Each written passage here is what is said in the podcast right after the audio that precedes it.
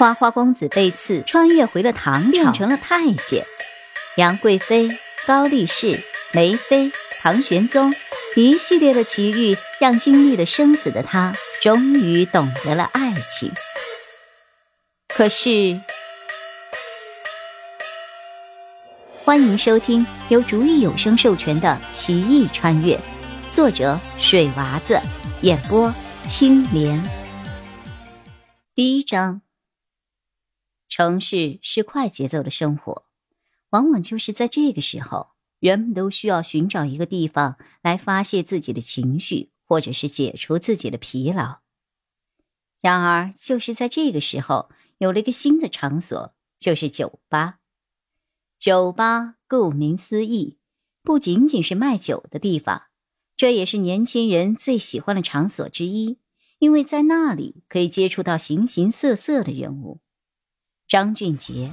便是这种夜店的爱好者，晚上睡不着，白天起不来，就成了他生活当中不可缺少的规律。似乎他的世界只有黑夜。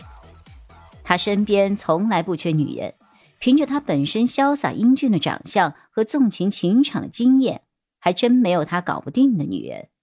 不管你是地上平凡的野菊花也好，还是遥不可及的雪莲花，或者是地狱里的脂焰也好。到了他的这里，便是手到擒来。这么早就起床，对于他来说还真是一件不可思议的事情。可是没办法呀，今天有一件事情比睡觉还要重要，那就是和叶百合小姐的约会。这可是他的新的女朋友，他对叶百合不像对其他女子那般直接往床上带，而是真心的想与之交往。百合。人如其名，如同百合花一样的纯洁。每次只要在他面前的时候，让他觉得自己就乱了所有的方寸。第一次对自己的长相没了自信，只有自己给自己鼓气。张俊杰，你还真是很帅呀！今天张俊杰买了一束百合，来到了新的约会的地方。他看了看手机上的时间，还有半个小时，看来自己还真是来的太早了。向服务员点了一杯咖啡。嘿怎么在这儿发呆呢？他早就来了，一直没有显身的原因，就是想看一看张俊杰一个人会在这儿干些什么。被叶百合这么一拍，他还真被吓到了。本来说要给他一个惊喜的，现在换成了他给自己一个不小的惊喜，而且还害他一不小心将咖啡溅进了鼻子里，喷嚏打得连鼻子都红了。百合看到他这般的狼狈，忍不住笑了。这还是第一次见你这么狼狈呢，百合边说边从包里拿出了纸巾替他擦着鼻子，望着近在眼前的美女，本来张俊杰还有些生气，看到美人脸之后，怒气立马就散了，愣愣的望着她的红唇，张俊杰不自觉的想迎上她的红唇，百合也渐渐的注意到了他的不对劲，本来还是想直接推开他，但是脑海里却有了另一种想法。看着张俊杰马上要靠近自己的时候，以最快的速度闪开了。张俊杰这边事先是一点准备都没有，就这样放心大胆的迎了上去，结果却差点摔了一跤。你，哼！张俊杰气得有些说不出话来。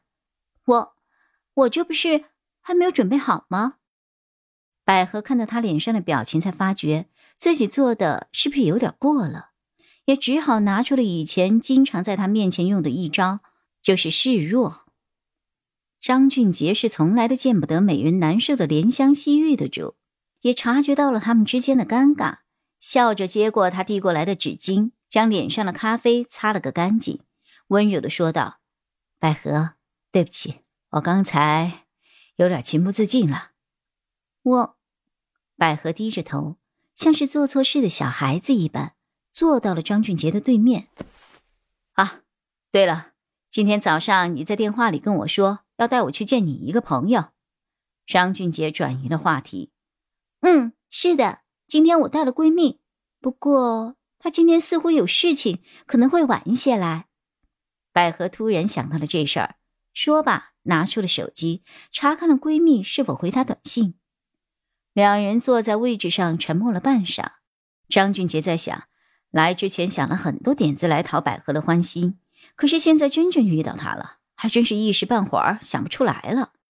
他眼神迷离了一会儿，飘到了放在一旁刚买的百合花，猛地想起了两人的话题，轻轻的拿起了花，正准备说些什么，手机在这个时候很不识趣的响了起来。这个时候被打岔，无疑是他最不愿意的。本来还不想管手机，让他居然想着。但是百合疑惑地望着自己，让他感到不自在，所以只好放下了手中的花，先接了电话。喂，你找谁啊？张俊杰不耐烦地说，也没有看清手机上的来电显示，就这样接了，心里只想赶快接了电话，好跟百合讲。你好，我是警察，请问你是于小璐的家属吗？对方询问道。于小璐，张俊杰飞快地在脑子里搜索着。记忆当中的这个人到底是谁呀？哦，好像有点印象了，是上次自己救过的女生。明明跟他说清楚了，怎么又找上来了？我认识这个人，但是我不是他的家属。张俊杰想了想，有什么事情能躲就躲。他可是良民，什么违法乱纪的事情都没有做过，充其量就是泡个妞嘛。实在不好意思，因为死者的身上只有你的联系方式。对方很严肃的说道。听到“死者”二字，张俊杰确实被吓到了。什么时候自己跟这些事情挂上钩了？自己曾经泡过的女人居然死了，想想都觉得后怕。哎，警察大人，我可真是冤枉呀！我，你说的这个人，我真的和他不熟。张俊杰心里想的是，自己即使不承认也没有办法，再加上他本来就没有做过什么呀。话一说出来，他开始后悔了。百合在旁边听着“警察”二字的时候，猛地抬头看向了张俊杰。张俊杰也顾不上还在和警察说话，面对百合愤怒的眼神，连忙解释道：“百合，你等下，我跟你解释。”张先生，无论如何，希望你今天务必过来一趟，警方真的需要你的配合。我又没有犯法，怎么是需要我的配合？张先生，您可能有些误会了，死者是自杀，之所以联系您。是想通过您来处理一下死者的身后事。对方连忙解释道。听到这儿，张俊杰松了一口气，至少自己不是犯罪嫌疑人。好吧，如果是这样的话，那么我今天抽空过去一趟。说完挂了电话，张俊杰闷闷的想：警方调查这个事情不可能只找他一个人，一定还有别的方式。少他一个又如何呀？心底琢磨着，到底还要不要去？电话挂了，你给我解释下吧，到底发生了什么事情啊？百合一脸怒容的看着他，啊啊！误会，误会，一切都是误会。我的一个朋友想不开自杀了，但是身上只有我的联系方式，所以这警方就找上了我。张俊杰故作轻松的说道。百合以女人的直觉感应到这件事情绝不像他说的那么简单。你这个朋友还真是特别，身上只有你的联系方式呀。张俊杰听他这口气，就知道这会儿百分之一百这女人吃味了，也不得不感慨这女人的直觉还真是准呐。张俊杰心想，这个事情还是不要让他知道的为好啊，毕竟他们两个才刚刚开始谈恋爱呢。想到这儿，他将自己的视线停留在了窗外的风景。百合也觉得没有必要继续谈下去了，毕竟他只是怀疑罢了。